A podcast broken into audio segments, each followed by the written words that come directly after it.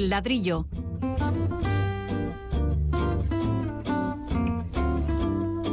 El programa divulgativo de Radio Vitoria dedicado a la arquitectura y el urbanismo.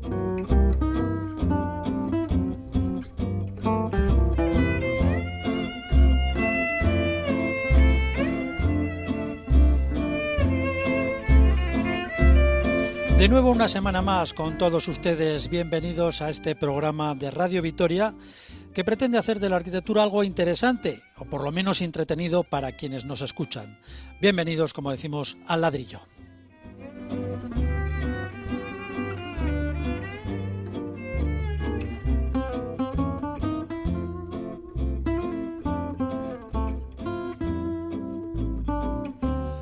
Hoy no estamos como habitualmente en el estudio central directo de directo de nuestra emisora de Radio Vitoria. Nos hemos trasladado hasta la Plaza del Renacimiento desde donde emitimos. Eh, por supuesto, señalar que en caso de que haya alguna noticia de última hora o noticia importante respecto al problema que preocupa lógicamente en la ciudad y fuera de ella, es decir, el, asunto del coronavirus, e interrumpiremos este programa y les ofreceremos con todo detalle toda esa información. Pero estábamos contando dónde estábamos, concretamente en la nueva sede del Colegio de Arquitectos de Álava, en la Plaza del Renacimiento número 3, que se inaugura esta misma tarde, lo que nos da pie para un ladrillo especialmente centrado en Gasteiz.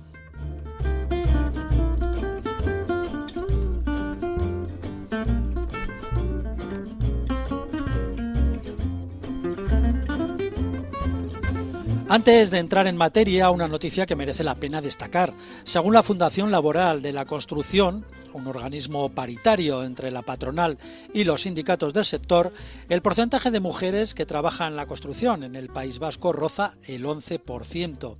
Son tres puntos más que la media registrada en el conjunto del Estado y son cifras recogidas, extraídas de la EPA, la encuesta de población activa.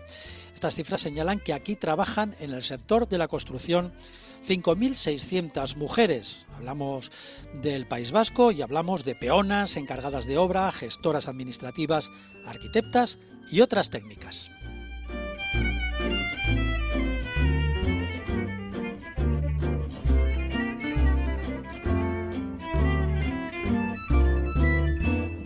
Saludamos ya a nuestros colaboradores de cabecera, los arquitectos y urbanistas. Fernando Bajo, bienvenido, buenas tardes. Muy buenas. Y a Pablo Carretón, que es otro de nuestros colaboradores eh, fijos y, como decimos, de cabecera. Le mandamos un saludo desde aquí porque el hombre está convaleciente.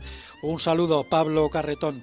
De la realización técnica se encarga Irene Martínez en los estudios centrales y aquí en el Colegio de Arquitectos en ECO y UNAI Lizarralde. Para comunicar con el programa, si tienen preguntas, sugerencias o críticas, cuentan con estas opciones. El correo electrónico el ladrillo arroba itv.eus, el WhatsApp de Radio Vitoria 656-787-180 y el contestador de la emisora 945 01 2550.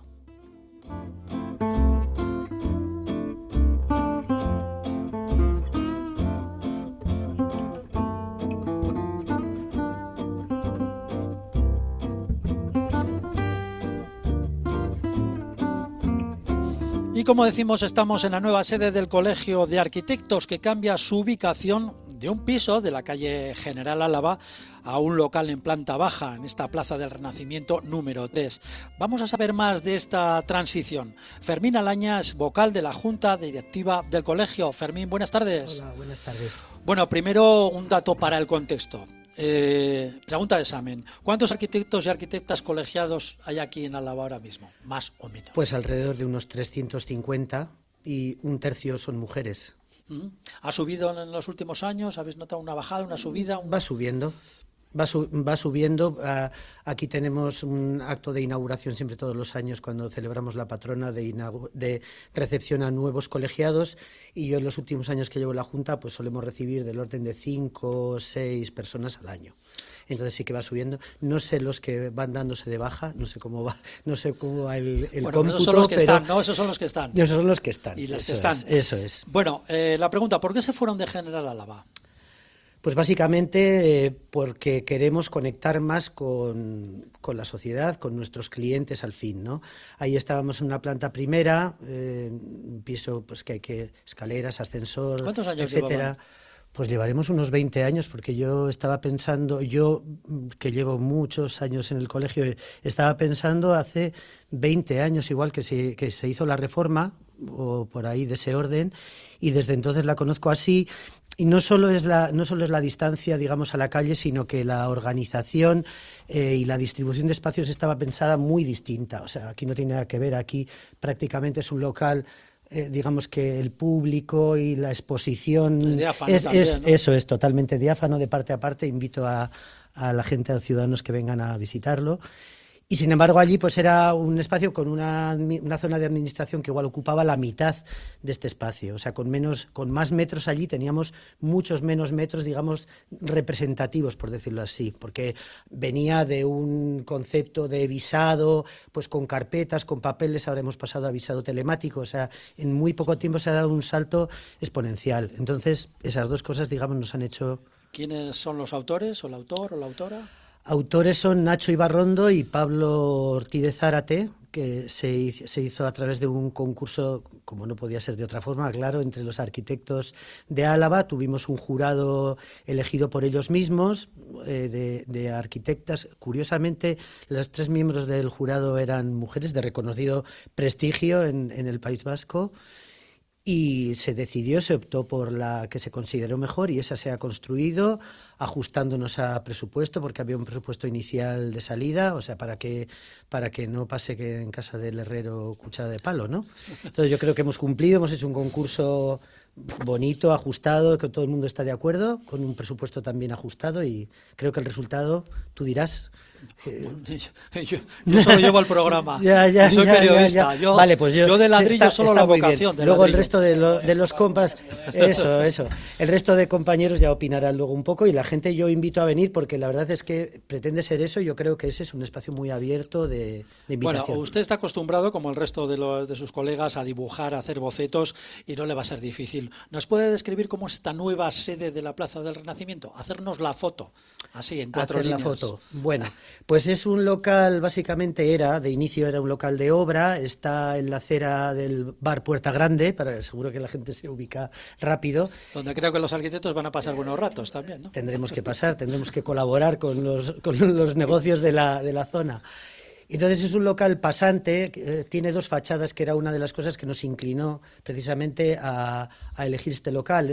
tiene una fachada norte dando a un paso peatonal eh, que da a las traseras de la calle Florida y una fachada sur, que es la fachada principal, la entrada, que da precisamente a Plaza del Renacimiento, que luego además el, nombre de la ubicación también es muy sugerente.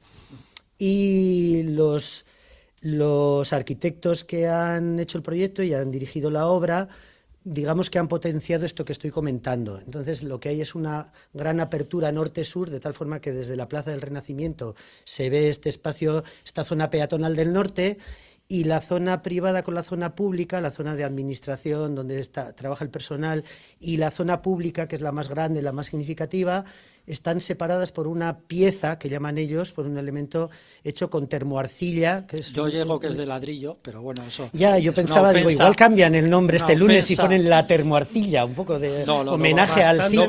bastante costoso. No vamos a llegar a eso. afianzar el nombre como para cambiarlo ahora. Y es, es eh, ya digo, una, una, pieza curva que articula pues, los espacios de uso administrativo con el espacio público. Actividades previstas porque la idea, según ha dicho usted al principio, es un poco también el tener esa conexión con la calle, con la calle en el sentido eh, de los eh, ciudadanos, las ciudadanas, los vecinos, en fin, no solamente tienen que ser arquitectos. No, no, no, al contrario. al, revuelva aquí. Al contrario, al contrario, o sea, al contrario, los arquitectos, por supuesto, también. Ya digo que también hay que, hay que atraer arquitectos porque antes el, el colegio, aquella sede, aunque era nueva, digamos, pero era un poco de los viejos tiempos, se iba mucho al colegio porque había que visar, había que llevar los proyectos de un modo material en sus carpetas bien gordas. Allí, además estaba todo aquello del el señor arquitecto. El sello de visado, que barría la obra cuando ibas y eso, y ahora la barres tú. Y em, Y como digo, hay que también atraer a los arquitectos porque ya con los visados telemáticos y demás ya no se viene tanto a la sede. Entonces, básicamente es una sede para arquitectos, para, para nuestros clientes también, que tenemos que cuidar mucho, y para ciudadanos en general, donde queremos pues no solo exponer nuestras cosas, sino pues exponer cosas que interesen a la mayoría de los ciudadanos. ¿Van a hacer alguna Por exposición ejemplo, o algo así? el día 11, o sea, el miércoles, si no me equivoco, eso es el miércoles a la tarde, inauguramos como no podía ser de otra forma, con una exposición sobre trabajos de arquitectas de la delegación, que yo creo que va a ser muy interesante. Además, va a ser una exposición muy original, entiendo yo, porque está, digamos, se apoya en este espacio que tenemos, un- una especie de plano lineal, lo que saldría antiguamente de un plotter, etcétera. Igual estoy haciendo un poquito de spoiler, pero está bien para si viene la gente. Entonces, una exposición con una conferencia, además con tres mujeres destacadas de la ciudad, que son directoras de, del Artium y directora del Museo de Bellas Artes y, concejala, creo. Entonces yo creo que es un acto que es muy propio para inaugurar porque estamos en la semana, muy propio de arquitectura de mujeres porque estamos en la semana también. Un colegio de arquitectos que al estar al nivel de la calle se abrirá más a la ciudadanía. Es un poco la conclusión, ¿no? Totalmente. No solamente en el sentido de proximidad física, sino en todos, en todos los sentidos. Eso bueno, es. pues eh, vamos a dejar este tema. Hemos presentado ya la nueva sede en la que estamos aquí, en la que el ladrillo se está desarrollando. Dejamos la sede, dejamos el marco cercano y ahora nos ponemos un poco internacionales. El premio Pritzker, el más prestigioso de la arquitectura mundial. Todos los años en el ladrillo hablamos de él. Este año se ha ido a Irlanda y ha correspondido a dos mujeres que tienen un estudio conjunto en Dublín. Son Yvonne Farrell y Sally McNamara. A juicio de nuestros colaboradores, bueno, eh, de nuestro colaborador, porque eh, Pablo Carretón está el pobre encamado. A juicio de nuestro colaborador, eh, Fernando Bajo, ¿premio acertado o no tanto? Usted que suele ser bastante crítico con estas cosas y con la corrección política. Bueno, yo más bien creo que son los Pritzkers los de la corrección política, ¿no? Y por eso yo, yo creo que estas dos arquitectas brillantes y buenísimas arquitectas, pues les ha recaído el premio, ¿no? Eh, hay que recordar que, que, bueno, que son dos mujeres que llevan desde el año 78 trabajando juntas, que tuvieron la, vamos a decir, la decencia de no poner al estudio su nombre, sino el nombre de la calle en la que se calle de Dublín en la que están hace mucho tiempo, sí. Que han tenido por eso un perfil, vamos a decir, mucho más discreto que otros egos a los que estamos acostumbrados pertenecientes al Star System y que yo creo que, era el momento de que fueran reconocidas precisamente por estas características, ¿no? Un perfil más moderado, eh, ser mujeres, ser muy hábiles arquitectas, no, no hacer obras extremadamente estridentes para ser famosas, estar muy cerca del mundo también de, de la cultura. Hay que recordar que ellas dirigieron la Bienal de Arquitectura del 2018 y, y, bueno, hasta cierto punto pues... eh, Tienen, tienen cierta espe- especialización también en obras relacionadas con, con edificios universidades. ¿no? universitarios, han hecho mucho edificio educativo y siempre, pues eso, de una corrección formal, presupuestaria, eh, funcional y estética que hoy día parece que es un poco más por donde se lleva. ¿no? Yo creo que el Pritzker pasó, vamos a decir, de, los grandes alaridos arquitectónicos a, casi a la vuelta del péndulo, ¿no? a la arquitectura más social, pero también muy lejana de la realidad. Y yo creo que ahora se está centrando un poco en ese perfil, vamos a decir, profesional, que es el que probablemente identifica a la mayor parte de la profesión. Y desde ese punto de vista, aunque no sean tan famosas o tan, tan fulgurantes como otros o otras arquitectas, sin embargo, yo creo que son unas profesionales muy brillantes. Desde el punto de vista, bueno, pues de quienes hacemos el ladrillo, y no desde el punto de vista profesional, pues picando un poco aquí y allá, viendo eh, algunos de sus edificios, y siempre desde ese punto de vista, eh, el criterio es que, bueno, no parece que sean gran cosa. Son edificios, bueno, no llaman mucho la atención, no son... No, son, son, son edificios buenos, son eh, cositas, realmente no, vamos. son muy buenos. Bueno, interviene uno de nuestros invitados aquí que tenemos y era también un poco Yo para fíjate, introducir. si, si me dejáis ya mm, eh, haciendo un poco de, de, de recherca ¿no? de todo este asunto, es tan difícil precisamente calificar su arquitectura que te voy a mm, lanzar unos, unos apuntes que son siempre binomios. ¿no? Eh, lo que ha salido, vamos, en todos los medios de comunicación, en los, en los temas del jurado también, ¿no? como, como defienden. Una arquitectura eh, luminosa y sin alardes, punto número uno. Eh, con fuerza, pero delicada. ¿no? Grandiosa, pero a la vez modesta. y más resolutiva que osada. Tú ya fíjate con estos eh, calificativos, ¿no? Que son casi como, ¿no? Uno es lo contrario del otro para ver cómo se clasifica esta arquitectura. Se, han, se han, esmerado mucho el jurado en esa La verdad es que el jurado sí ha sido ha muy, muy, poético, muy, brillante y muy No tal. sé si ha dicho nada, probablemente no. No, no, pero ha quedado muy bien. Pero ha quedado bien. Estos antitéticos ahí puestos uno detrás de otro. Eh, vamos bueno, a intentar... De todas maneras, yo intervendría para decir que bueno, que es una arquitectura de indudable calidad. Quizás duda, no es una arquitectura tan espectacular como otras que estamos acostumbrados a ver en los grandes, grandísimos maestros mundiales, que tampoco a veces está muy justificada, esa es la verdad. Pero bueno, que es una arquitectura de extraordinaria calidad, correctísima y interesante. ¿eh? Bien, el espontáneo que ha saltado a la plaza del ladrillo. No, es que parece que estamos. Es uno, que... es uno de nuestros invitados que lo teníamos para hablar después de cosas de Vitoria, pero no lo ha podido evitar. Es el arquitecto muy conocido, Fernando Ruiz de Ocenda, al que saludamos previamente, antes de lo, que, de lo previsto. Sí. Bienvenido. Tardes a todos. Bueno, eh, vamos a intentar que nuestros oyentes se hagan una idea visual ¿A qué podríamos comparar las obras principales, Fernando? ¿Algún edificio fácilmente reconocible para todos por pues, aquí? Es decir, bueno, han hecho estas premio Pritzker, estas eh, ganadoras, siempre usamos el tópico, del Oscar de la arquitectura. Eh, tenemos Es- aquí es- algo, bueno, cercano, algo que... Yo- es difícil, es difícil porque es una arquitectura bastante ecléctica, ¿no? Y hacen un poco de todo, ¿no? Quizás su edificio universitario de la Escuela Técnica esta de Lima, en Perú, que es uno de los más famosos, típico edificio de hormigón, casi brutalista, diría yo, ¿no? Con unas costillas de hormigón visto, ¿no? Que es eso que nos gusta a los arquitectos y tampoco Da, da un a poco nue- como, a de, nuestros da un poco clientes, como ¿no? de miedo o por lo menos bandas de- horizontales acristaladas. Bueno, yo creo que aquí pues no tenemos cosas muy parecidas, ¿no? Pero, pero bueno, yo creo que los clientes o los oyentes en este caso se hacen una, una, una idea muy clara de qué sería, ¿no? También tienen edificios más modernos, ¿eh? aluminios de estos eh, oscuros, eh, grandes vidrios de suelo a techo en plantas bajas, ciertos alardes, eh, vamos a decir, estructurales que caracterizan sus edificios. ¿no? Una arquitectura que la gente le calificaría como moderna, sin más, moderna, yo diría. También otra de nuestras invitadas es Isabel, que Is- Isabel ah, Araibe- eh, perdón, Arbaizegoitia, que siempre me lío con este nombre.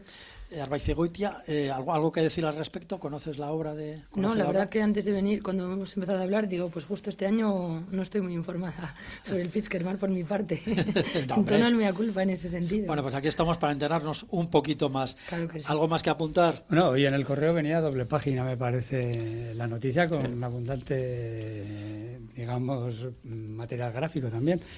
Bueno, yo creo que la tradición brutalista es muy británica y en ese sentido, pues ellas son irlandesas, forman parte de, de- de, bueno, de la, la cultura, de la sí. cultura. Y, pero no, sí que realmente tienen un toque ¿no? brutalista, sobre todo la obra que acaba de mencionar Fernando, que es claramente brutalista, pero tiene otras más delicadas. Y es una arquitectura difícil de definir porque es bastante variada, creo. Sin embargo, tiene también una línea de un poco general, ¿no? Bueno, en todo caso, es muy difícil, eh, haciendo un Pritzker cada año, elegir también, porque claro, el panorama de la arquitectura mundial es muy diverso y es muy extenso, ¿no? Yo creo también que suele ir variando entre arquitecturas más espectaculares y arquitecturas un poco más, podemos llamarlas domésticas o un poco más, más sencillas, ¿no? Eh, y esto también hay que tenerlo en cuenta porque el- la anterior edición se lo dieron a Ararata y, Ararata y Sosaki, que bueno, es Sí, hablamos de él, sí. por esto, ¿no? Yo creo que han ido a lo contrapunto, ¿no? Este año. Sí, yo fíjate, con la pregunta que hacías Paco, casi iría al contrario. Casi destacaría los Pritzkers que no debieran haber sido Pritzkers. Es que usted ya ha dicho algunos. Es que a hay algunos este que son realmente Los últimos años ya les ha leído la terroríficos, cartilla. terroríficos, ¿no? Entonces, y sin embargo, eh, estas dos mujeres yo creo que, que al revés, o sea, mm, plantean esa corrección que yo creo que el grueso de los arquitectos admira, ¿no? Que es realmente hacer una labor profesional ejemplar y además eh, sin ninguna estridencia, cosa que, que yo creo que es lo que debería ser la profesión, ¿no?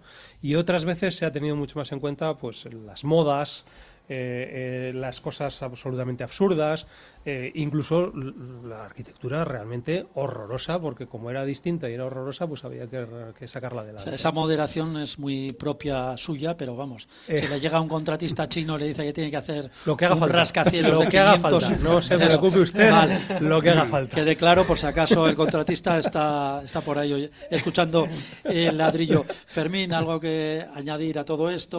¿Algo que- Yo creo que es un premio muy políticamente correcto. ¿no? Eh, se hablaba también estos días de, por ejemplo, cómo no se había dado a, la mujer de Robert Venturi cuando se le dio, que es era igual al, al, mismo nivel, era una pareja de arquitectos que trabajaban los dos al mismo nivel y luego se dieron cuenta de que la pareja femenina de Robert Venturi era tan buena como él.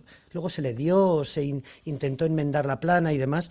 Entonces yo creo que hace justicia, lo que dice Fernando, es una, yo creo que es una virtud eh, que ha dicho Fernando Ruido Cenda también, que es hacer cosas distintas en sitios distintos, ¿no? que no se da, por ejemplo, yo que sé, pues en gente como Zaha Hadid o como Gehry, etcétera, que lo que se va es a buscar su arquitectura de relumbrón para que una cierta espectacularidad para que luzca pues lo mismo en la Ría que en Los Ángeles, que no sé dónde. Sin embargo, Moneo, por ejemplo, nuestro Moneo, que es premio Pritzker también, precisamente su virtud es justo lo contrario. Hace cosas distintas en sitios distintos. Entonces, desde ese punto de vista, creo que está bien dado. Eh, ponemos, el, ponemos el acento en alguien que no tenía acento, entonces nos obliga, a los periódicos les obliga a mirar, a tirar de archivo, a sacar cosas a la superficie para que las veamos y veamos cosas distintas, porque de las otras todos estamos, está el mundo lleno. Es un punto buenísimo, ¿no? Porque normalmente el Star System se caracteriza porque alguien les persigue para que hagan precisamente aquello por lo que les, les conoce, ¿no? Mm. Alguien tiene que tener un calatrava, vamos a decir, ¿no? Y entonces lo ves y dices Calatrava, aquí está, ¿no? O un Gary, ¿no? un Gary en el ciego, por ejemplo, ¿no? Sin embargo, a las Grafton estas, bueno, pues, pero, son difíciles de pero A los ciudadanos, a los ciudadanos de pie es muy gratificante, ahí va, a reconocer, así porque sí, reconoces un edificio. Vas a Marqués de Riscali, mira, Gary, Gary. Eso ya te deja para todo el día. Te deja ya contento de lo, cómo, entiendes. fruto de la sociedad del espectáculo que vivimos, ¿no? Que bueno, es inevitable. no cabe duda que está dominado por unas fuerzas económicas que conducen a eso, pero tampoco está mal que de repente haya eh, otros arquitectos que, eh, o arquitectas pues que vayan por caminos diferentes, más modestos, más, eh, no sé, un poco más delicados, me parece a mí, que esos grandes gestos eh, a los que además están obligados las grandes marcas, porque claro, la gente les pide un Venturi, o les pide un Gehry, o les pide un Bofil, o les pide, etcétera, ¿no? Y acaban siendo esclavos de su propia imagen, claro, y ellos mismos molestos, ¿no? Sí, fíjate, Richard Meyer, por ejemplo. O sea, vamos, es que se ha estado repitiendo desde que alcanzó la fama, la fama, ¿no? Y es un poco pena también, ¿no? Es, es, es, así, desde luego. Pero bueno, en, cualquier caso, yo creo que, que, bueno, las grandes figuras, y por eso me meto a veces con los Prisker, son aquellas que saben cambiar de pie en cierto momento. ¿no? Y muchos de los Prisker pues, se hicieron Prisker con esa imagen y siguen haciendo exactamente la misma imagen, que llega un momento que nos llega a incluso aburrir. ¿no? Yo creo que ese es el verdadero problema. Eh, continuamos entonces, vamos ahora con un eh, poquito de música, unos momentos de música, y continuamos en el ladrillo.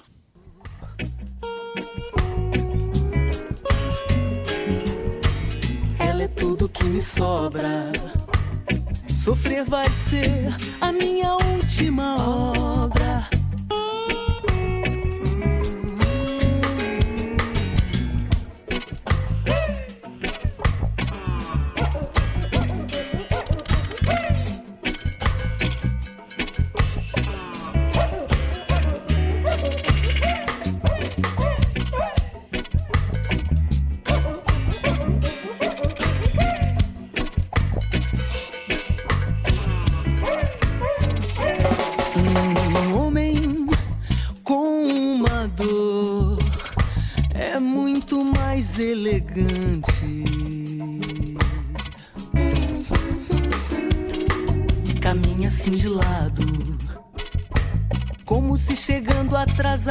Andasse mais adiante. Hum, carrega o peso da dor, como se portasse medalhas. Uma coroa, um milhão de dólares, ou coisa que os valha.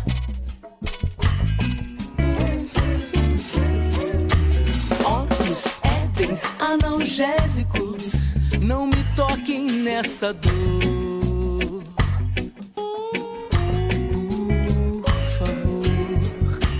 É tudo que me sobra. Sofrer vai ser a minha última obra.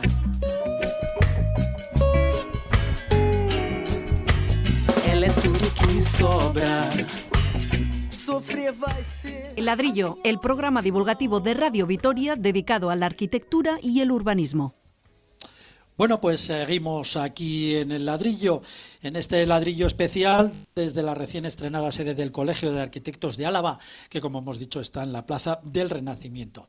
Tenemos con nosotros a otros dos invitados, aunque ellos mismos ya de forma espontánea, como en la Plaza de Toros que había aquí antes, pues se han lanzado, ¿no? Una es una joven profesional, licenciada en arquitectura hace solo siete años y que reside en Berantevilla. Se llama Isabel Arbaizagoitia ha estudiado y trabajado en Londres en distintos proyectos y estudios y luego aquí en Euskadi ha colaborado en reformas, rehabilitaciones y realizaciones de viviendas colectivas y unifamiliares. Isabel, bueno, pues otra vez, buenas tardes. Buenas tardes. El otro invitado, por contraste, es un arquitecto veterano, con larga trayectoria, muy conocido en la ciudad. Junto a su compañero de estudio, Iñaki Usandizaga, ha realizado, por ejemplo, por ejemplo, por decir algo, el Centro Cívico Judimendi, el segundo edificio de oficinas del Gobierno vasco, lo que se conoce normalmente como LACUA 2, y su último gran trabajo, la estación de autobuses de LACUA, la nueva estación de autobuses. Fernando Ruiz de Ocenda. Buenas tardes, bienvenido. Muy buenas tardes. Bueno, una joven arquitecta y un veterano profesional. Vamos a conocer sus visiones tanto de la profesión en Álava y sobre todo el análisis que pueden hacernos del Gasteiz actual y futuro. Primer dato, definan Vitoria, la Vitoria de, lo- de ahora mismo en lo bueno y en lo mejorable. Isabel, ¿cómo definirías Vitoria? A ver, yo en lo ¿Cómo bueno, definiría usted? después de vivir ocho años en, en Madrid y tres en Londres, me parece que la escala urbana de Vitoria es fascinante y eso que vivo en un pueblo de 300 habitantes. ¿eh? Pero creo que es una ciudad media buenísima, muy cómoda. eh, creo que se han optado medidas de, sostenibilidad que, van a favorecer el futuro de Vitoria. Sin embargo, como punto negativo, yo creo que estos barrios relativamente nuevos, como Lacua, Salburu y Zabalgana, eh, la hacen un poco impersonal. O sea, quiero decir que, que estás en el barrio y no sabes si es Vitoria o cualquier otra ciudad española, ¿no? Y, los veo como barrios dormitorio. Ese para mí sería el punto negativo de Vitoria. Fernando, Eh, bueno, mm, efectivamente, yo coincido en que Vitoria tiene una escala. hay que discrepar fantástica. un poquito, esto no puede ser. No, pero en, la- en cuanto a la escala, lo cual, lo cual no sé si es mérito de la ciudad, sino simplemente es una ciudad de 200.000 habitantes y no de un millón o... 250.000. Bueno, 250.000, pero bueno, del entorno de los 200.000 y es realmente muy cómoda para vivir. Luego, además, hemos heredado una ciudad histórica, tanto el casco antiguo como el ensanche del 19, absolutamente magníficos, que también compartimos con otras ciudades del entorno, esta calidad, ¿no? esta excelencia, digamos, de estas, de estas tramas urbanas y la verdad es que es enormemente gratificante pues poder andar por la calle, gratificar y socializar en lo que es la ciudad central. Claro, los barrios, los barrios nuevos que además se han tenido que hacer con cierta premura, ¿no? porque se han hecho realmente en pocos años. ¿no? Tienen algo de impersonal, pues eh, yo creo que tampoco es fácil eh, dotarlas de una personalidad eh, distintiva de otras ciudades, ¿no? porque estamos en el momento que estamos, las técnicas, digamos, urbanísticas y arquitectónicas son las que son, y, mm, todos tienen algo en común, todos los barrios de estas, digamos, estos últimos ensanches de casi todas las ciudades que los han tenido.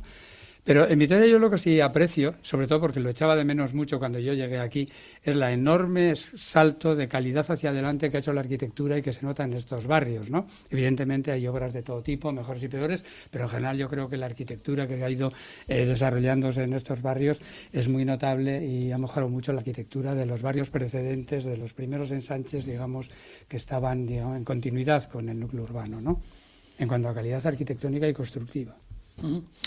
Eh, un reto obligado del urbanismo de esta ciudad de 200, el, reto quiero decir, obligado del urbanismo de esta ciudad de 250.000 habitantes. ¿Qué reto tiene? Pues el reto pasa, yo creo que los barrios no son nada densos. eh, de hecho, para que un barrio funcione económica y, y ecológicamente, estamos hablando de un 65%, eh, perdón, de 65 viviendas por hectárea. Y cuando aquí estos barrios nuevos ro- rozan el 35. Con lo cual creo que, que el planteamiento que se debe hacer eh, con urgencia sería la redensificación de los barrios. Anda, Fernando, que no hemos hablado de la redensificación. Sí, ¿eh? ya, ya, se han dado vueltas. ¿no? Se acaba de firmar la segunda redensificación de esta ciudad. Ahí. Está aprobada ya, por Sí, sí, ¿no? sí, sí. Está bueno, ahora hay que llevarla a cabo, pero sí, sí, sí. Sí. Está, está firmado y está aprobado. y Desde ahí- el ahí 2007 o por ahí, ¿no? Sí, lo que pasa que, que, bueno, en eso es totalmente cierto. Lo que pasa que hay una cuestión que es la cuestión legal, ¿no? Muchas veces eh, defendemos esa mayor densidad y, y, claro, nos encontramos con el problema de, de la propia ley, que, que es que lo impide, ¿no? O sea, eh, el estar, eh, por fijar un número, en el famoso 75 viviendas hectáreas, que eso viene desde las leyes del- de los 50, ¿no? Y que ha seguido heredándose hasta ahora, hasta llegar a una densidad adecuada, que serían las 105 o por encima de esas viviendas, pues es que es prácticamente imposible dar el salto, porque la ley no lo permite, ¿no? Entonces yo creo que ese, es- ese sí que es un punto importante. Lo que pasa que hoy día los arquitectos ya pues no pintamos mucho, Paco, ya sabes que la ciudad la hacen los economistas y los políticos. Vale, pero vamos a cerrar el ladrillo y vamos a dejar Cerramos la cortina y nos vamos. Pues no va a Bueno, ser va- así. vamos a tener al equipo redactor, que Fernando conoce muy bien, al equipo redactor de la, de la modificación del plan general, que son muchos arquitectos. Fernando, no seas así. ¿no? Vale, habrá, que, habrá que llevarle al ladrillo en, un, Eh, espe- yo que en un yo- especial yo plan estoy de general. acuerdo con Fernando que el problema es que las leyes tardan mucho en modificarse. Y resulta que estamos con una ley del suelo muy antigua, aunque se va renovando. Nadie se atreve a poner el dedo en los puntos, digamos, más sensibles, como son la densidad, como son las dotaciones, la proporción de dotaciones que son extraordinariamente elevadas. excesivas. Y entonces, pues resulta que se, se producen unas discontinuidades en la trama urbana debido a estos grandes espacios que hay que dejar previstos para que luego se hagan escuelas, etcétera, etcétera, etcétera, que son necesarias, pero que te pueden- también se pueden hacer más compactas, se pueden hacer más integradas en la trama, como se ha hecho anteriormente en los urbanismos de históricos. ¿no? Entonces, claro, estamos, eh, tiene razón Fernando. Eh, Me parece que es lógico que se redensifique y se hará, porque estamos en el proceso.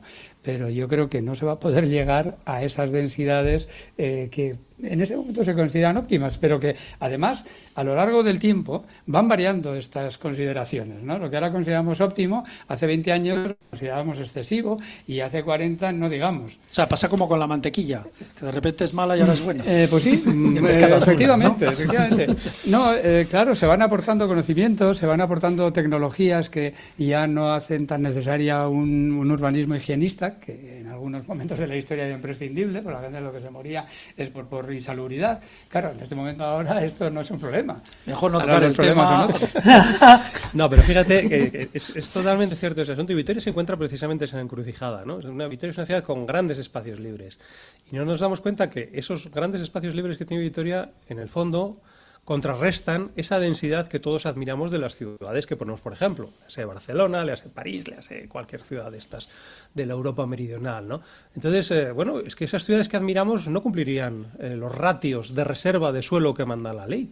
Cosa curiosísima, ¿no? A todos nos gusta París, pues París no cumpliría la ley actual de aquí, ¿no? París en Vitoria no tendría nada que hacer. Eh, bueno, no sé quién tendría algo que hacer, pero, realmente son cosas que son contradictorias. Entonces estamos muy orgullosos de nuestras zonas verdes, nuestros espacios libres y al mismo tiempo queremos que sea más denso. Bueno, pues o una cosa o con la otra. Las dos no se pueden. Bueno, pero yo creo que se puede discutir de eso, porque además se, se salen ideas creativas. llegar a un equilibrio. sí. Salen ideas creativas. Pero además yo diría que una cosa que tiene buena Vitoria, la Vitoria actual, es precisamente las, mm, la, diversidad de zonas. ¿no? O sea, a mí me parece que el mantener el casco histórico con, la, con las cualidades que tiene y el recuerdo histórico que supone y la monumentalidad de su arquitectura, y de repente poderte ir a otro barrio que, pues eh, digamos, es un poco más residencial, si quieres un poco ciudad de dormitorio, que tampoco sí es tan malo, porque bueno, es que en muchos eh, países que admiramos, por ejemplo el norte de Europa, pues eh, hay ciudades dormitorios y están muy bien, es otro tipo de vida, mm, quizás diferente. Yo tengo familia muy joven, que tienen hijos pequeños y que están encantadas de vivir en, en Salura y Zabalgana, porque tienen enormes espacios libres, los niños juegan, no sé qué, no tienen el, el tráfico, lo pueden soslayar porque hay zonas que no están afectadas por él. Entonces, creo que también hay muchos puntos de vista distintos sobre esto. Habría que intentar compaginar o, va- o bien dar espacios diversos para cada opción de vida, digamos. Tiene mucha razón Fernando. Yo también soy más partidario. Aquí vivo en el centro. Eh, me gustan las ciudades densas, París, Barcelona, y sin embargo, eh, gente, amigos que viven en nuestra radio, hay una versión de conexión con el anillo verde, tengo perro, me gusta salir a correr, entonces yo esa que no la aprecio, porque yo soy yo, claro, hay que tener una visión un poquito más abierta, ¿no? Y no cambiarían vivir ahí porque están muy cercanos a lo verde, muy cercanos a ir con Pues el hay perro al río. hay gente que incluso quiere volver al centro desde ahí. Sí, hay gente que quiere volver al centro, pero hay otra que no volvería nunca al centro. Bueno, pues ahí lo pero dejamos. está muy bien, no, porque siempre estamos con la ciudad densa, es la ciudad bella, es la ciudad preferida, es la ciudad que queremos. Los Yo la arquitectos quiero. no se yo ponen de acuerdo. pero no se ponen No, de no, acuerdo. no, es mejor no, tener, no somos los arquitectos, tener- ¿eh? Tener se, no se ponen de acuerdo los usuarios. Los usuarios, los usuarios también, Isabel. No, Que le, le veo a usted callada ahí. No, no. hombre, estoy comedida frente a esta No, pues, pues frente a no esta tiene que estar comedida. No, no, yo creo no, que... a ver, yo creo que, que sí que es cierto que los espacios, eh, digamos, urbanos eh, dotan a la ciudad de calidad, de calidad de vida urbana, pero también estas, o sea, estos espacios abiertos dificultan mucho la continuidad, ¿no? Entonces es como que, que por una parte está muy bien, pero por otra crea cierto peligro. Es como que le falta un poco de calor humano, quiero, o sea, en ese sentido. Pero también, o sea, estoy más cortada porque libremente yo he decidido vivir en un pueblo, entonces no me, no me metería a vivir en un casco urbano como Vitoria. Igual soy más partidaria de, de vivir cerca del Anillo Verde. Pero yo he hecho en falta, un poco más la calidez, la calidez humana, ¿no? Del Bueno, trato. pues háblenos usted ahora de las dificultades de esta profesión, ahora que no hay grandes encargos, como la estación de autobuses o la Aqua 2, eh, y que vive usted en un pueblo además. Hombre, a ver, yo creo que esta carrera es tan vocacional, ¿no? Que, por ejemplo, pongo la anécdota de cuando tú eres estudiante y tienes que hacer un proyecto de cero, que te dan, o sea, tienes el folio en blanco y, y te da un vértigo brutal eh, enfrentarte a eso. Pero realmente cuando lo haces, bueno, mientras lo haces, lo estás disfrutando y cuando lo ves hecho, dices, qué pasada, ¿no? Y hoy en día, pues en vez de tener un, un panel en blanco sobre el que dibujar, es como que te han dado un cachito que está lleno por todos los sitios y tienes que ir, venga, voy a ver qué puedo tocar, voy a ocupar esta parcelita del, del Sí, que le panel dejan A1, poco ¿no? espacio para, para soñar. ¿no? Entonces, claro, eso es como la parte frustrante hoy en día para mí de esta profesión. Que hay tanto hecho o ha habido unos años tan buenos que justo yo salí cuando en plena crisis y dices, qué pena no poder disfrutar de, de decir estación de autobuses o no sé, eh, auditorio, que es como a lo que tú aspiras. Bueno, eso puede todavía llegar, ¿eh? Puede Incluso- llegar, puede llegar. Bueno, puede- pasar yo tengo la esperanza de que y sus Luis Can- hijos igual pueden... Dicen, Luis Can dicen Sí, que empezó a arrancar con 50 años, o sea que yo te lo queda. tengo ahí de referencia. Bueno, no, bueno, yo, yo sí, como me toca hablar por la experiencia, eh, Nacional de Autobuses ha sido el proyecto de- del final de mi carrera, pero llevé muchos años haciendo pequeñas obras, obras para amigos, arreglos de viviendas, una pequeña vivienda unifamiliar, una lonja para una... O sea que... Y pasé muchos años eh, y después a base de concursos y de peldaños, pues vas adquiriendo eh, más capacidad de hacer y probablemente algo más de sabiduría, quiero creer, ¿no? Pero... Sí, sí. Fernando que- es profesor, o sea que este es de los que No. les, da, les daba el cachito este pequeño para los ejercicios. No, la, la verdad es que eso- en eso estaba pensando, ¿no? Es verdad que la situación profesional es, está complicadísima y que, y que el perfil del arquitecto ha cambiado enormemente, ¿no? Pero, sin embargo, sigue habiendo gente que estudia arquitectura y, y, hombre, pues no se llega, vamos a decir, a, a los números clausus que había antes, ¿no?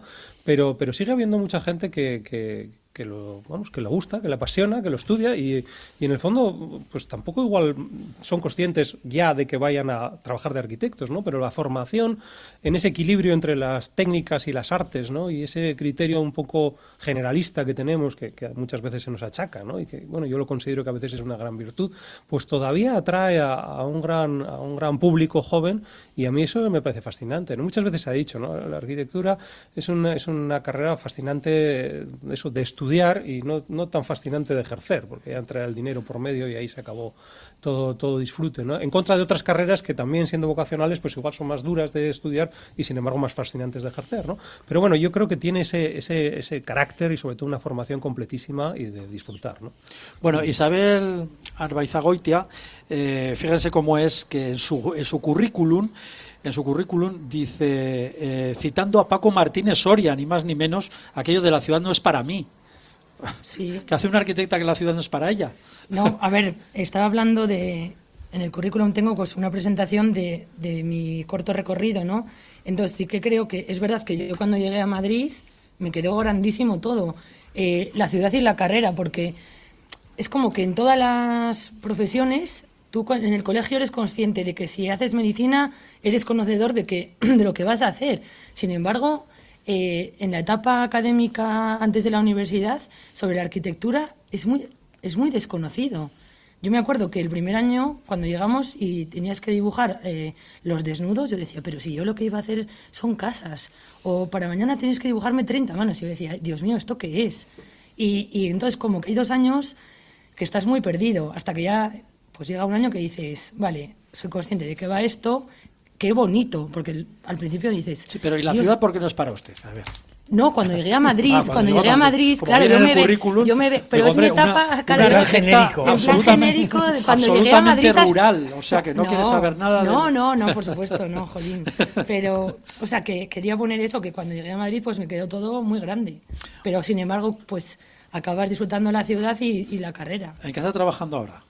Si Pues, se puede decir. Sí, sí, pues ahora mismo estoy proyectando una vivienda unifamiliar en Berantevilla y bueno, desde la semana pasada Fermín me ha ofrecido colaborar con él en algunos temillas y así que Colaboraremos. Mira, Yo me, eh, qué bonito. me gusta mucho por lo- la experiencia de estar en el colegio, que tiene su dedicación y demás. Pero, por ejemplo, la visión de los nuevos que vinieron el otro día, que tuvimos el viernes pasado, fue, digamos, una fiesta íntima para colegiados. Pues había cinco o seis, pues todos de la edad de Isabel, más jóvenes y demás. Todos estaban trabajando, en, mayor o menor medida, eh, por su cuenta o asalariados, en Londres o aquí, porque cuando yo empecé era acabar la- mi carrera no sé dónde, venir a mi ciudad, montarme un estudio y hacer mis MS. ¿no? Sin embargo, ellos tienen otra visión y una visión feliz de la profesión. O sea, es dura, es muy variada. es- y yo lo veo un poco como abogados que servimos, que cada vez servimos más para más cosas, ¿no? Que podemos hacer alguien que, o sea, puede hacer arquitectura dibujada, de ensoñación, de, de publicar en las revistas o de exponer en cualquier bienal, por ejemplo, y otro puede hacer una arquitectura muy pegada al cliente, muy funcionalista, muy muy de servir al ciudadano, es que servimos mucho al ciudadano, aunque no- le- al ciudadano le parece que no, muchas veces. Yo creo que cuando cuentan con nosotros ha- hacemos mucho bien, yo creo, aunque el presentador se ríe. Pero yo por- porque te- tengo un alma negra, Ya, oscura, ya, ya, más ya, bien. ya. Bueno, yo creo que somos tan imprescindibles para, para el ciudadano como cualquier otro profesional de otras ramas. O sea, lo mismo Medicina, que sí, pero, un médico, pero un no lo parecería etcétera. a veces, ¿no? No, yo creo que sí, yo creo que sí, que está claro que sí.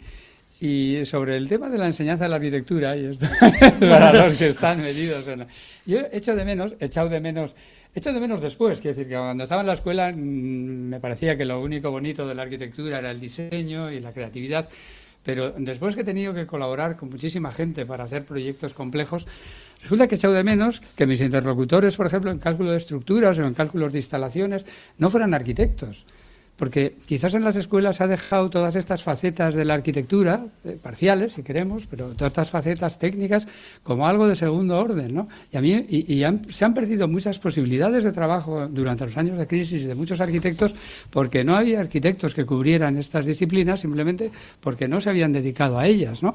Y a mí me ha dado mucha pena, ¿no? Siempre tenía que, que- que- colaborar con ingenieros o eh, con técnicos de otras disciplinas, ¿no? No, no he encontrado, salvo algunas excepciones, arquitectos de cuestiones, digamos, técnicas para integrar en un proyecto. Fernando quiere responder, pero tiene que ser rapidito porque esto No, de no, la ocurre, carrera ya se va a es, acabar. es verdad, a todos nos gusta ya- diseñar, ¿no? Y muchas veces no nos damos cuenta de que es fundamental la visión del arquitecto para, para construir, pero para construir desde el punto de vista de las instalaciones, de la construcción, de la eficiencia energética actualmente, tema de moda, las estructuras, como bien has dicho, y yo creo que es una profesión muy variada con muchos campos. Bueno, vamos a mojarnos un poquito más porque estamos en el Colegio de Arquitectos, en la delegación de Álava, y tenemos que hablar de Vitoria, de la ciudad, de Álava también hemos hablado un poquito, pero vamos a, a mojarnos un poquito. Eh, ¿Tienen fe en el soterramiento, Isabel? Eh, Fe, fe, Fe. fe, vamos, se va a hacer el soterramiento. A ver, yo es que soy muy optimista, entonces yo diría que sí. Yo sí, yo tengo fe.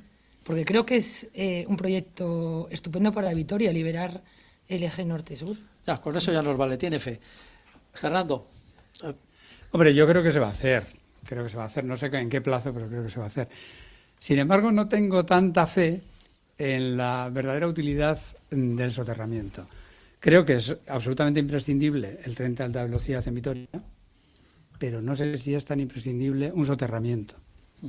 Claro, si se pretende meter por el trazado actual del, ferrocarril toda la, carga de mercancías que se pretende, además que se pretende implementar para descargar el tráfico rodado de este tipo de, transporte y de la contaminación que conlleva, pues claro, entonces habrá que soterrarlo porque si no, no lo puede absorber.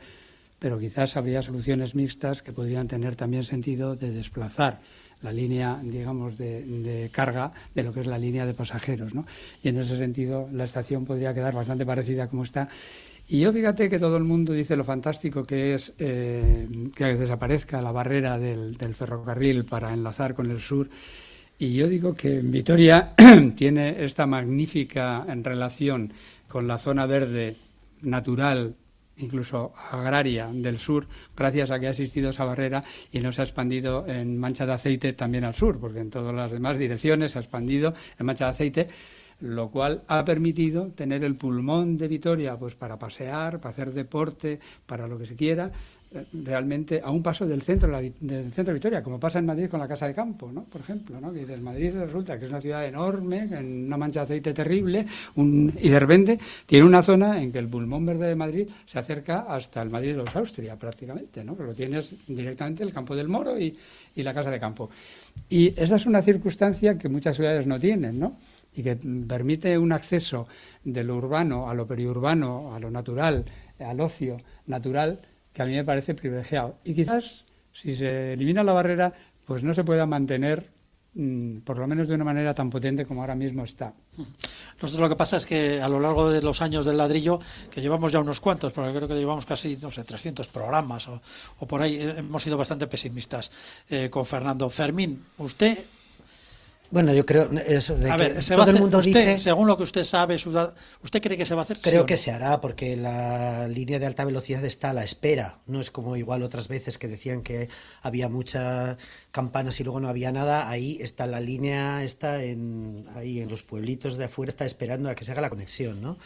Otra, ah, yo cuando cuando se, se pensó en el soterramiento me pareció aparte de que lo que ha dicho Fernando tiene razón, sí, a ver eh, cómo resulta, me pareció rácano, porque resulta que va a ser parcial. Entonces, o no haces nada y dejas el tren. Yo, mi estudio da al tren, a la calle José Hervina, y me parece muy agradable. Siempre digo, me parece el tren en la ciudad, me parece como un Ibertren. Es una, una cosita que pasa cada cierto tiempo. Un, juguete. Sí, pasa cada cierto tiempo. Para la audiencia joven es un juguete. Te da sí, que se graba con un Cinexin. ¿no? Y, y, me parece, no es por ejemplo como una autopista. Una autopista es dañina, por ejemplo, de cara al ruido. Sin embargo, un tren no pasa cada cierto tiempo, te da un poco sensación de la hora, el de las tres, el de tal. Me parece mejor soterrar que, no soterrar, desde luego. Se ha perdido, que con la intermodalidad, por ejemplo, se ha perdido, que se quería hacer cuando se proponía el tren por, el tren por Juan de Garay, y va a haber una intermodalidad precisamente en la estación que proyectó Fernando. Esa intermodalidad pues ya se ha perdido porque vamos a tener la estación de tren en un sitio, en el centro de la ciudad, claro que es, es muy bonito, es la estación de Sans, es Atocha en Madrid, está, está la estación en el centro, entonces desde ese punto de vista creo que puede dar mucho juego, sí. Bueno, tenemos que ir terminando ya, pero Isabel, eh, seguimos, que queremos escucharte. Eh, ¿Cómo potenciar el centro de la ciudad y el casco histórico? A ver. En el debate que estuvimos hace unos meses, yo decía que soy partidaria de, de hacer una rehabilitación en el principal. Eso por dotar a la ciudad de, ya que tenemos ese elemento tan, tan estupendo, pues intervenir en él antes que, hacer un edificio nuevo, que de hecho se había pensado. Esto lo plantea usted como una forma de potenciar el centro. aparte, porque saliendo el tema de lo del auditorio, que se iba a hacer en el Paseo de la Senda, pero estaba pensado para otro sitio, y potenciar el centro, pues es que creo que los, los centros de las ciudades eh, los dirige un poco el comercio. Entonces, en los locales comerciales que hay abandonados también habría que pensar ahí un posible plan de ataque. Fernando. Bueno, este es un tema, un tema muy complicado. Pues tiene usted un titular y poco más.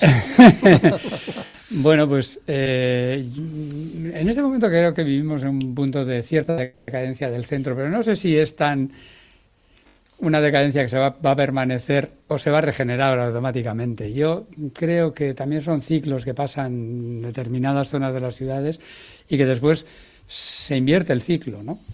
Y yo creo que veremos probablemente cómo se invierte el, el, ciclo, porque yo creo que las ciudades, el marco que tienen los centros de las ciudades, los centros históricos, no existe en ningún otro sitio. Es un patrimonio de una belleza y de una calidad y de una riqueza tan importante que eso no se puede hacer en este momento en otro sitio. Y eso al final es apreciado y será apreciado. Fernando, otro optimista. No, bueno, es, es, ¿qué haríamos sin estos temas, Paco? ¿no? Son los, los temas del ladrillo, ¿no? había, había, que tocarlo, había que tocarlo supuesto. con nuestros invitados. Por supuesto. Pero este lo tenemos ya muy manido. No, yo, yo creo que el tema del comercio es, es, es absolutamente complicado, pero sí, comparto la idea de que muchas veces lo que hay que es dejar que las cosas eh, sigan su curso, ¿no? Porque de tanto estudio y tanta, tanta radiografía nos va a matar al invento, ¿no? Yo creo que lo que hay que hacer es facilitar que haya comercios, ¿no? Yo creo que la administración tiene que tener esa, esa cualidad, en vez de dificultar, de poner trabas, de pero si luego no hay clientes. facilitar. Bueno, pero es que los clientes también se regeneran y si se facilitan, yo creo que los negocios llaman a los negocios y yo creo que hay que crear el, el entorno adecuado, el, el cultivo adecuado para que esa naturaleza comercial, en este caso, surja y se desarrolle y desde luego no, no coartarla ni re- regularla excesivamente. Fermín. Lo mismo, yo siempre, dice- cuando hablan de la decadencia del centro, siempre pienso que más decadente está Boulevard de Mariturri, ¿no? Que no hay ni un solo negocio, ni un solo... Claro, el comercio es lo que es, están los centros comerciales, pero bueno, aquí tenemos también la manzana, famosa manzana de la discordia de Uriarte, que es, es muy coyuntural, yo estoy muy de acuerdo con Fernando, o sea, eh, un mes se hunde el centro y luego abren tres locales, ahora por ejemplo la Caixa ha cogido el edificio Ercha, que estaba completamente abandonado, lo ha, regenerado, limpiado y demás, y cuando cojan, cuando fue, eh, cuando el corte inglés cogió Zulaika, entonces cogió Zulaika esto y ya se, al día siguiente salen los papeles que el centro toma vida, etcétera. Entonces es muy muy variado y yo creo, estoy con Fernando totalmente que el centro es un valor que no hay. O sea, todas las ciudades es bonito el centro. Un pueblo, el otro día estuve en Segura, en Guipúzcoa, el centro es precioso con una catedral, una plaza, un tal. Sales dos manzanas y es un edificio vulgar de esta ciudad, de la otra o de la otra o de un pueblo en medio de Guipúzcoa, ¿no? Entonces el centro para mí es un valor seguro. Yo creo que sí. Lo que va a pasar, y yo creo que el centro se recuperará, pero cambiando de carácter, porque lo que antes eran tiendas, pues la mercería, no sé cuántos, la pequeña tienda de ultramarino, eso va a desaparecer, eso se va a ir a los centros comerciales. Pero yo estoy observando que en la calle Dato cada semana abren una tienda de ropa. Pero, eh, últimamente, yo estoy viendo cómo han abierto el ganso, cómo han abierto, eh, bueno, pero bueno, en No, Una, perfu- meses. una perfumería de toda No la vida la ha tomado una, No, no, una marca. No me pues, claro. atrevería, no me atrevería. Si no pagan a- anuncios. No me atrevería a negar que dentro de un año estemos hablando de una cosa completamente distinta y que sea un boulevard de la moda, la calle Acto, y que de repente atraiga a muchísima gente. No me atrevería a negar esto. Bueno, pues la verdad es que qué pedazo de inyección de optimismo. Sí, sin duda alguna, Lo pero que- además lo que nos parece Paco, muy bien, ¿eh? tienes Por a- supuesto. a, a grandes conocedores de lo que es la ciudad y lo que ha sido, o sea que yo creo que es un buen diagnóstico. Bueno, pues lo que hacemos ahora ya es despedir aquí el ladrillo. Muchísimas gracias a todos nuestros invitados que han estado con nosotros durante estos minutos en este programa un poco especial o bastante especial porque estamos pues en la nueva sede del Colegio de Arquitectos de Álava, la delegación del Colegio de Arquitectos de Álava que ha cambiado de sede, tiene una sede espléndida aquí en la Plaza del Renacimiento, es decir, también se mueve eh, estos espacios importantes, cambian y mejoran. Por nuestra parte, pues esto ha sido todo. Seguiremos con el ladrillo o tendremos otro ladrillo la semana que viene aquí en Radio Vitoria. Muchísimas gracias a todos ustedes por habernos escuchado. Un saludo, agur, chao.